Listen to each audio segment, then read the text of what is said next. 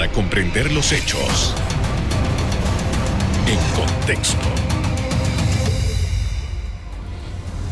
Muy buenas noches, sean todos bienvenidos y ahora para comprender las noticias las ponemos en contexto. En los próximos minutos hablaremos del estatus del coronavirus 2019 en Panamá, el impacto que ha tenido y las medidas anunciadas por las autoridades en los últimos días.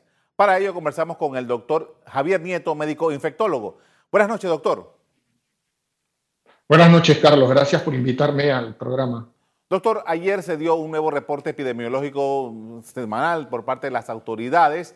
Hay algunos eh, em, elementos que nos hacen pensar que Panamá ha estado mejorando en su situación. Sin embargo, hay, que, hay otros elementos que hay que tomarlos en consideración, eh, toda vez que aún cuando estamos bien, hemos logrado un ascenso en el RT, el índice de contagio. Denos su explicación de lo que ha estado ocurriendo eh, y que fue reportado ayer por las autoridades. Bueno, es evidente que hemos logrado una, estabilización de la eh, pandemia o de la epidemia en, el contexto de, Panamá. Hemos de hecho tenido una estabilización del RT. Ayer se mostró un ligero incremento, pero como se explicó, esto está asociado a algunos conglomerados de casos, particularmente en, algunas eh, eh, cárceles del país. hay, hay, digamos, entre una disminución y un, un periodo de meseta del número de casos y es evidente que ha habido una reducción sustancial en el número de, funciones. Y esto evidentemente se ha logrado por los incesantes esfuerzos que se, que se han hecho a través de las autoridades de la Caja de Seguro Social, del Ministerio de Salud, de la empresa privada, de las gobernaciones, de las municipalidades, todo este esfuerzo mancomunado eh, con respecto a la, estrategia de trazabilidad, que como bien tú sabes, se ha enfocado no solo en, la, región metropolitana, sino también en, prácticamente todas las provincias. ¿no? Y eso en relación por parte de, las autoridades. Es evidente que también de, con respecto a la, ciudadanía, la ciudadanía ha puesto más de su parte. Creo que ahora entiende mejor lo que, se refiere al autocuidado responsable, al uso eh, adecuado de la mascarilla, al evitar las aglomeraciones, el mantener el, distanciamiento físico y, el uso continuo del gel alcoholado. Entonces, evidentemente, me parece que ha habido éxitos compartidos, no solo de, las autoridades, de la empresa privada, sino también de la población, ¿no? Y esto, esto sin duda alguna hay que aplaudirlo. Doctor, en esta etapa en la que nos encontramos hay muchas personas que se han recuperado de la enfermedad COVID-19 y eh, se han reportado, son muy pocos, pero se han dado casos en Panamá también, al menos lo están estudiando, de personas que aparentemente se han reinfectado. ¿Qué evaluación podemos hacer de estos casos? Esa es una eh, eh, excelente pregunta, eh, Carlos. Nosotros sabemos que a la fecha hay alrededor de un 78, un 80% de personas con la COVID-19 que se han recuperado. Y como bien tú has mencionado y el ministro de Salud lo ha declarado en distintos medios informativos. Actualmente hay investigación, cinco casos de, reinfección en Panamá. Para que tú tengas una idea, eh, no, la, reinfección es, eh, puede describirse, pero es muy rara. O sea, toma en cuenta que a la fecha han sido descritos casos en Holanda, en Bélgica y en, Hong Kong, de hecho, uno de estos casos ha sido publicado en una revista de alto eh, impacto y eh, involucró una, una persona de, 33 años que vivía en Hong Kong, que en marzo de este año estuvo 14 días hospitalizada, eh, se le dio egreso con prueba molecular negativa. esta persona en agosto, 142 días después, viaja a España en un viaje de vacaciones eh, hace escala en Reino Unido y cuando, cuando llega a Hong Kong le hacen una prueba de molecular eh, porque se exigen en, el aeropuerto y esta persona tiene una prueba confirmada positiva por SARS-CoV-2, pero esta, pero esta persona de hecho estaba asintomática. Cuando se hizo el secuenciamiento o, o el análisis del esqueleto del virus, entre, entre lo que se obtuvo de esta segunda infección con la primera infección, hubo algunos aminoácidos, o sea, algunas, eh, algunos componentes dentro de ese esqueleto que eran distintos al comparar esa segunda infección con esa primera infección. Entonces, evidentemente sí se pudo diagnosticar que era, que era eh, una reinfección. A veces se tiende a confundir el término reinfección con recaída. ¿Y cuál, cuál es la diferencia? La recaída es que una persona puede desarrollar síntomas por coronavirus como tos, fiebre, fatiga, dolor muscular. Estos síntomas mejoran eh, en, cinco o siete días y, dos semanas después esta persona eh, inicia nuevamente con, con síntomas. Esto es lo que se podría conocer como una recaída. Y si nosotros hiciéramos una prueba molecular, esta persona tal vez tendría el mismo esqueleto del virus, o sea que, o, partículas del, mismo virus, sin que esto signifique que es una, es una reinfección. Es muy probable que en Panamá lo que tengamos sean recaídas y no tanto reinfecciones. Por supuesto, pueden haber reinfecciones, pero son bastante raras. Eh, y de hecho han ocurrido con, con otros coronavirus. Y las reinfecciones tienen algunas implicaciones, Carlos. En primer lugar, nos, nos indican que el coronavirus vino para quedarse a nivel global. Eh, el, el, hecho de que una persona se haya recuperado del coronavirus no significa que esa persona quede exenta al uso de la mascarilla, a mantener el distanciamiento físico o al uso del gel alcoholado, porque esa persona podría nuevamente eh, contagiarse. Y el otro aspecto que también hay que considerar es que cuando tengamos vacunas, es muy probable que esas vacunas no protejan a lo largo de la vida y es probable que haya que estarse revacunando con cierta eh, periodicidad. Ahora, doctor, doctor, eh, eh, esto de esta situación que usted está planteando y que está todavía bajo investigación, nos lleva a pensar que aquella, aquel, aquel principio médico que habla sobre la inmunidad de rebaño no necesariamente puede alcanzarse con este virus. bueno, de hecho, de hecho, el hecho que haya reinfecciones implica que es poco probable que, podamos lograr alcanzar la inmunidad de rebaño. Y ahí es donde juega un papel importante el, todo este desarrollo que hay eh, de, las vacunas, ¿no? Pero aún en esas circunstancias, teniendo una vacuna, eh, no vamos a estar exentos de eh, el uso de, de, la mascarilla, del gel alcoholado y del distanciamiento físico, Carlos, porque toma en cuenta que van a seguir habiendo poblaciones susceptibles.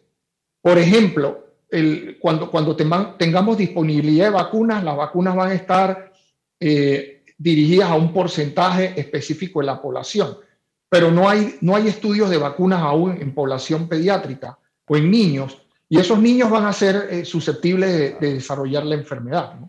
Con esto, eh, doctor, vamos a hacer una primera pausa de comerciales. Al regreso, seguimos analizando otros elementos de esta nueva etapa de la crisis sanitaria con el infectólogo Javier Nieto. Ya volvemos.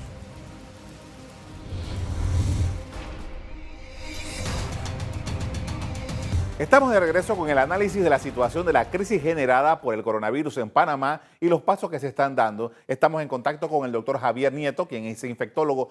Doctor, y eh, quiero empezar con lo último que usted nos estaba hablando acerca de la vacuna, porque podemos tener la sensación en este momento de estar frotándonos las manos diciendo ya viene la vacuna, le falta poco, estamos todos metidos en esta carrera mundial para tener vacuna, pero la realidad es que eh, hoy estamos a 30 de septiembre es probable que el 30 de septiembre del otro año estemos igualitos sin vacunarnos. Explíquenos un poco sobre esto.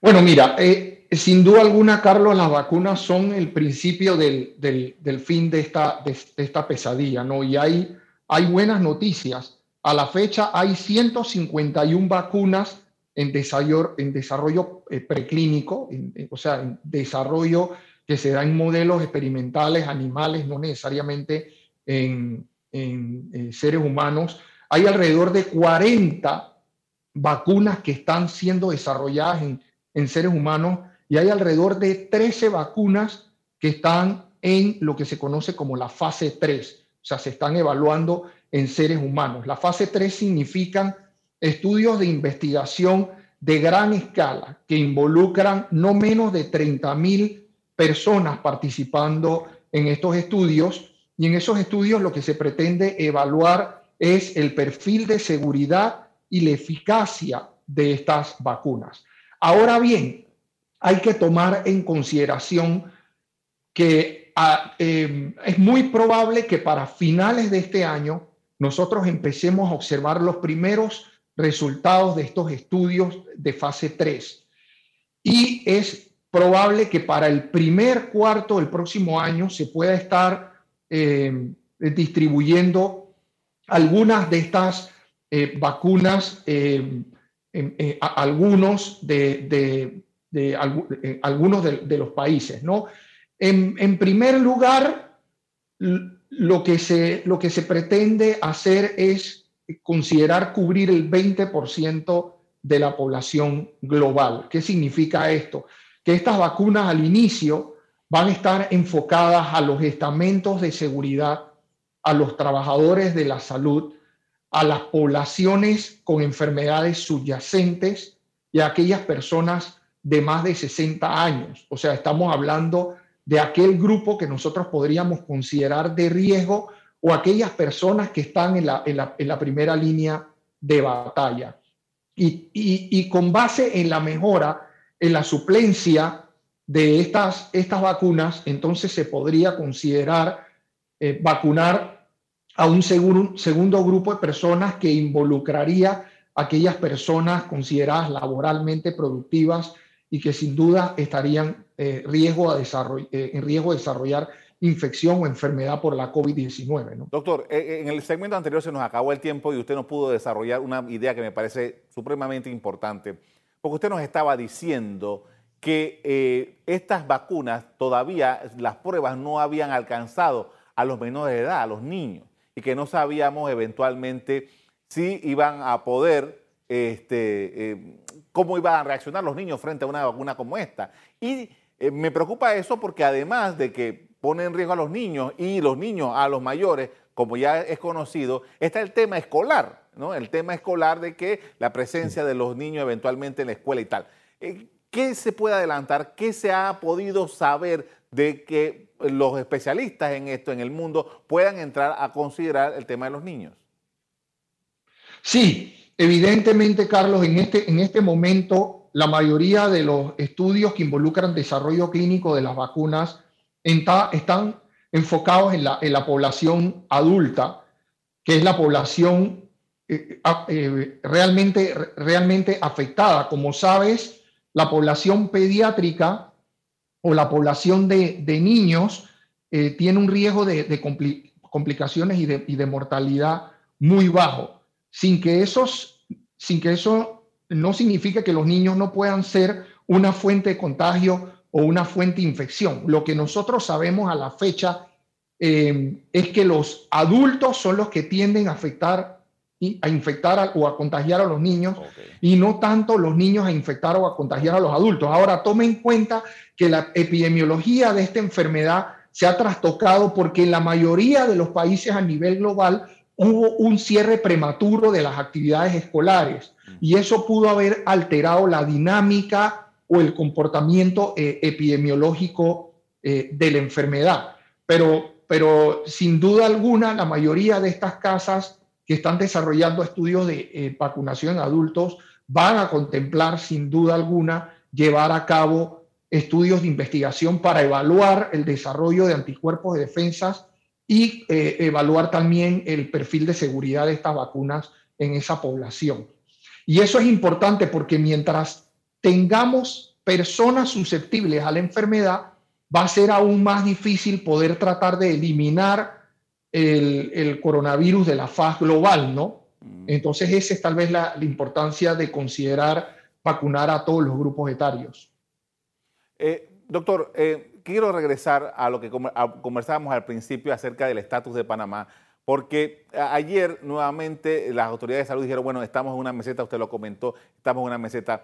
¿Qué pasa en Panamá? Porque ya en diferentes momentos eh, Panamá se ha mantenido en una meseta. Ni bajamos no subimos, que es bueno, pero tampoco bajamos. ¿Qué, cuál es el comportamiento? ¿Cuál es la característica que nos hace a nosotros en Panamá especialmente de que en varios momentos hemos tenido meseta? No, pero sabes, no es, un comportamiento característico de la población panameña. De hecho, ha ocurrido en, es un comportamiento epidemiológico que ha ocurrido en la, en la mayoría de los países eh, a nivel global. Realmente ningún país ha logrado contener la, la transmisión del SARS-CoV-2 y de hecho, como, como, como tú sabes, en, la actualidad, aquellos países que en su momento controlaron los contagios ahora están eh, sufriendo eh, rebrotes o, segundas olas, como eh, ha ocurrido o está ocurriendo en España o en Francia, que de hecho el, número de casos tiende a ser mayor en agosto que entre los, entre los meses de marzo a abril. Igual está ocurriendo en el suroeste de Europa, de Europa, en países como Bulgaria, Macedonia del Norte, Montenegro, países como Croacia, Grecia, ahora tienen más casos eh, en agosto, probablemente por el, por el verano europeo, se dieron un sinnúmero de aperturas de, actividades que involucraron eh, aglomeración de personas y es muy probable que esa sea una de las razones por las cuales se están observando estos rebrotes o estas segundas olas en el contexto europeo. Reino Unido, Bélgica, de hecho, eh, están teniendo más casos ahora en agosto de lo que hubo en, en marzo eh, y en abril, y estos de hecho eran, eran países que no habían logrado contener por completo la transmisión o la circulación del, del SARS-CoV-2. ¿no? Con esto quiero llamar la atención de que el hecho de que en este momento eh, hayamos entrado en un periodo de, de, meseta y de disminución de, de defunciones por, eh, por la COVID-19, esto no significa que Panamá no esté exento a tener rebrotes. Okay. Eh, y de allí la importancia de fortalecer todas las medidas de trazabilidad y de que la población siga manteniendo las estrategias de autocuidado responsable. Con esto, doctor, vamos a hacer otra pausa para comerciales. Al regreso, vamos a continuar analizando el impacto de la pandemia COVID-19 en Panamá a casi siete meses de haberse anunciado el primer caso. Ya volvemos.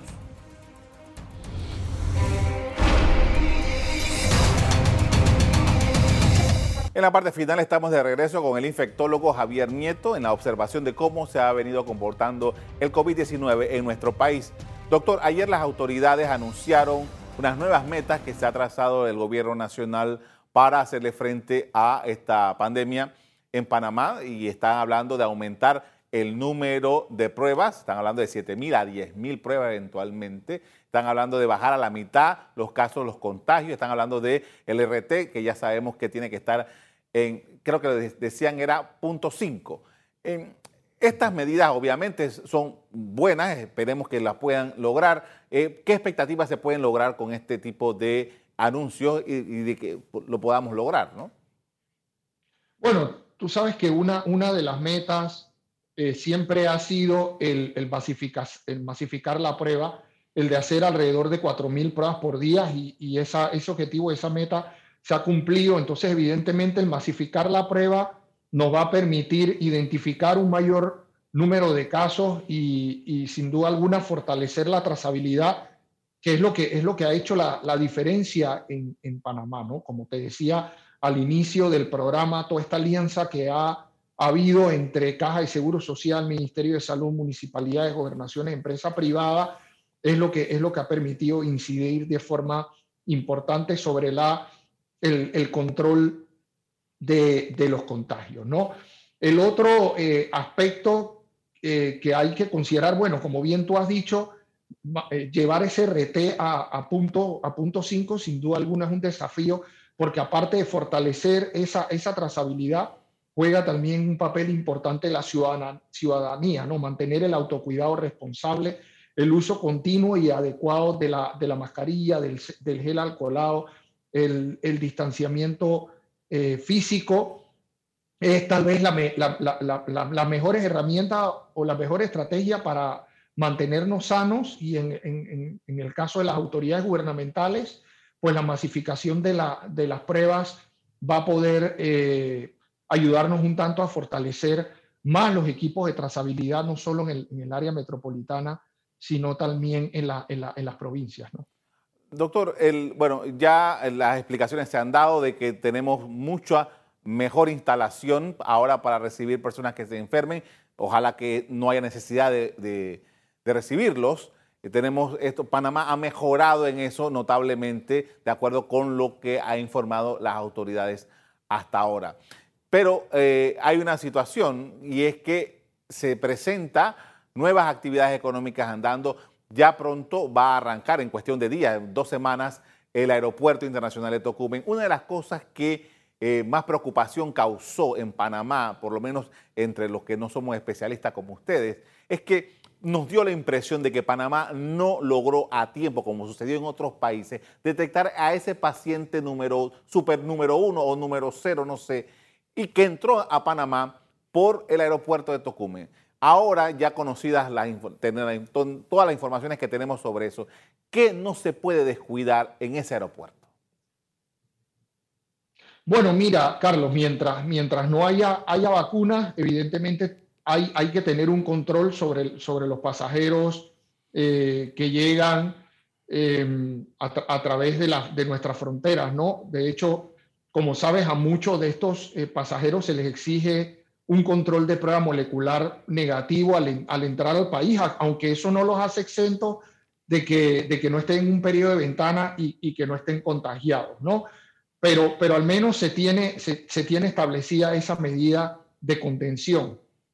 Igual estos, estos eh, eh, pasajeros cuando ingresan al país tienen que abocarse al, al, uso de las medidas de distanciamiento físico, igual el uso de la mascarilla, pero evidentemente ante, ante el incremento de las actividades económicas, es probable que en Panamá vaya a haber rebrotes, como de hecho ha ocurrido en otros países y esa es la razón por la cual la autoridad sanitaria se ha estado preparando también en fortalecer todas estas eh, unidades ejecutoras de atención, eh, por ejemplo, en el centro de convenciones de, Figali, potencialmente el, centro de convenciones de, Amador, y entiendo también que se han estado llevando a cabo algunas negociaciones eh, para instalar eh, unidades de, terapia intensiva y salas de hospitalización en la ciudad hospitalaria. Entonces, todas estas estrategias forman parte de la, de la preparación que está haciendo Panamá para esos potenciales rebrotes. Como bien dices tú, ojalá no tengamos necesidad de usar esas camas, pero nosotros tampoco podemos subestimar o prescindir de las experiencias que estamos observando en otros países, particularmente en el contexto europeo, donde se pudo demostrar el control de la, de la pandemia y con el, la apertura de las actividades económicas se ha podido observar un incremento sustancial de número de casos. Doctor, todo parece indicar, por lo menos yo no he tenido información, no sé qué sabe usted, pero aparentemente el, el desarrollo de las actividades económicas en los puestos de trabajo en las empresas, en las tiendas, etcétera, pareciera que no ha habido mayor complicación eh, con el hecho de que la gente vaya a su oficina a trabajar o que se desempeñe, como que esas medidas han sido efectivas en Panamá. Por supuesto, han sido efectivas en, el escenario de que el, individuo eh, o la masa laboral eh, sea consciente de las medidas de autocuidado responsable, ¿no? de mantener el distanciamiento físico, del uso de la mascarilla, del evitar las aglomeraciones, de respetar el porcentaje de capacidad eh, por instalación física. De hecho, hay muchas empresas que han eh, promovido el, teletrabajo y hay muchos eh, em, em, empleados que trabajan desde, sus casas, no se les obliga a ir a las oficinas. Entonces, mientras nosotros promovamos ese, ese autocuidado, responsable, es muy poco probable que nos, que nos convertamos en una estadística más de esta, esta situación epidemiológica que actualmente vivimos. ¿no? Me quedan pocos segundos, señor eh, doctor. Quisiéramos saber eh, una reflexión eh, final para los televidentes acerca de qué cosas no debemos descuidar bajo ningún concepto en este momento. Bueno, mira, primero buenas noticias y tal vez las buenas noticias es que si los estudios de investigación ofrecen buenos resultados, es muy probable que, tengamos para el próximo año vacunas e, eficaces y seguras contra, contra la COVID-19, pero bajo ninguna circunstancia, mientras eh, no existan estas vacunas, nosotros no debemos bajar la guardia con respecto a las medidas del autocuidado responsable, ¿no? El distanciamiento físico, el uso adecuado y continuado de la, de la mascarilla y el uso del gel alcoholado es lo que a nosotros realmente nos va, eh, va a hacer la diferencia entre mantenernos sanos o enfermarnos. Y eso es lo más importante. Que estas buenas noticias eh, diluyan lo que realmente en este momento nos va a seguir manteniendo sanos. Le agradezco mucho, doctor, por habernos acompañado esta noche dándonos estas informaciones. Muchas gracias, Carlos, por la invitación. Bien. Anoche las autoridades nuevas eh, eh, anunciaron, perdón, nuevas metas en la lucha contra COVID-19.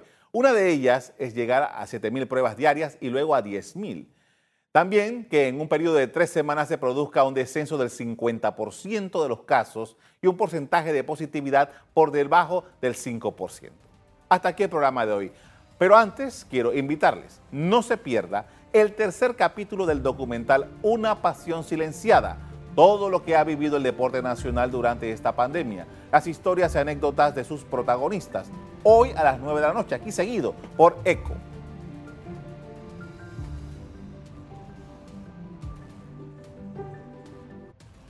A ustedes les doy las gracias por acompañarnos y les recuerdo que si quieren volver a ver este programa, búsquenlo en el VOD de Cable Onda, en locales, Canal Eco. Me despido invitándolos a que continúen disfrutando de nuestra programación. Buenas noches.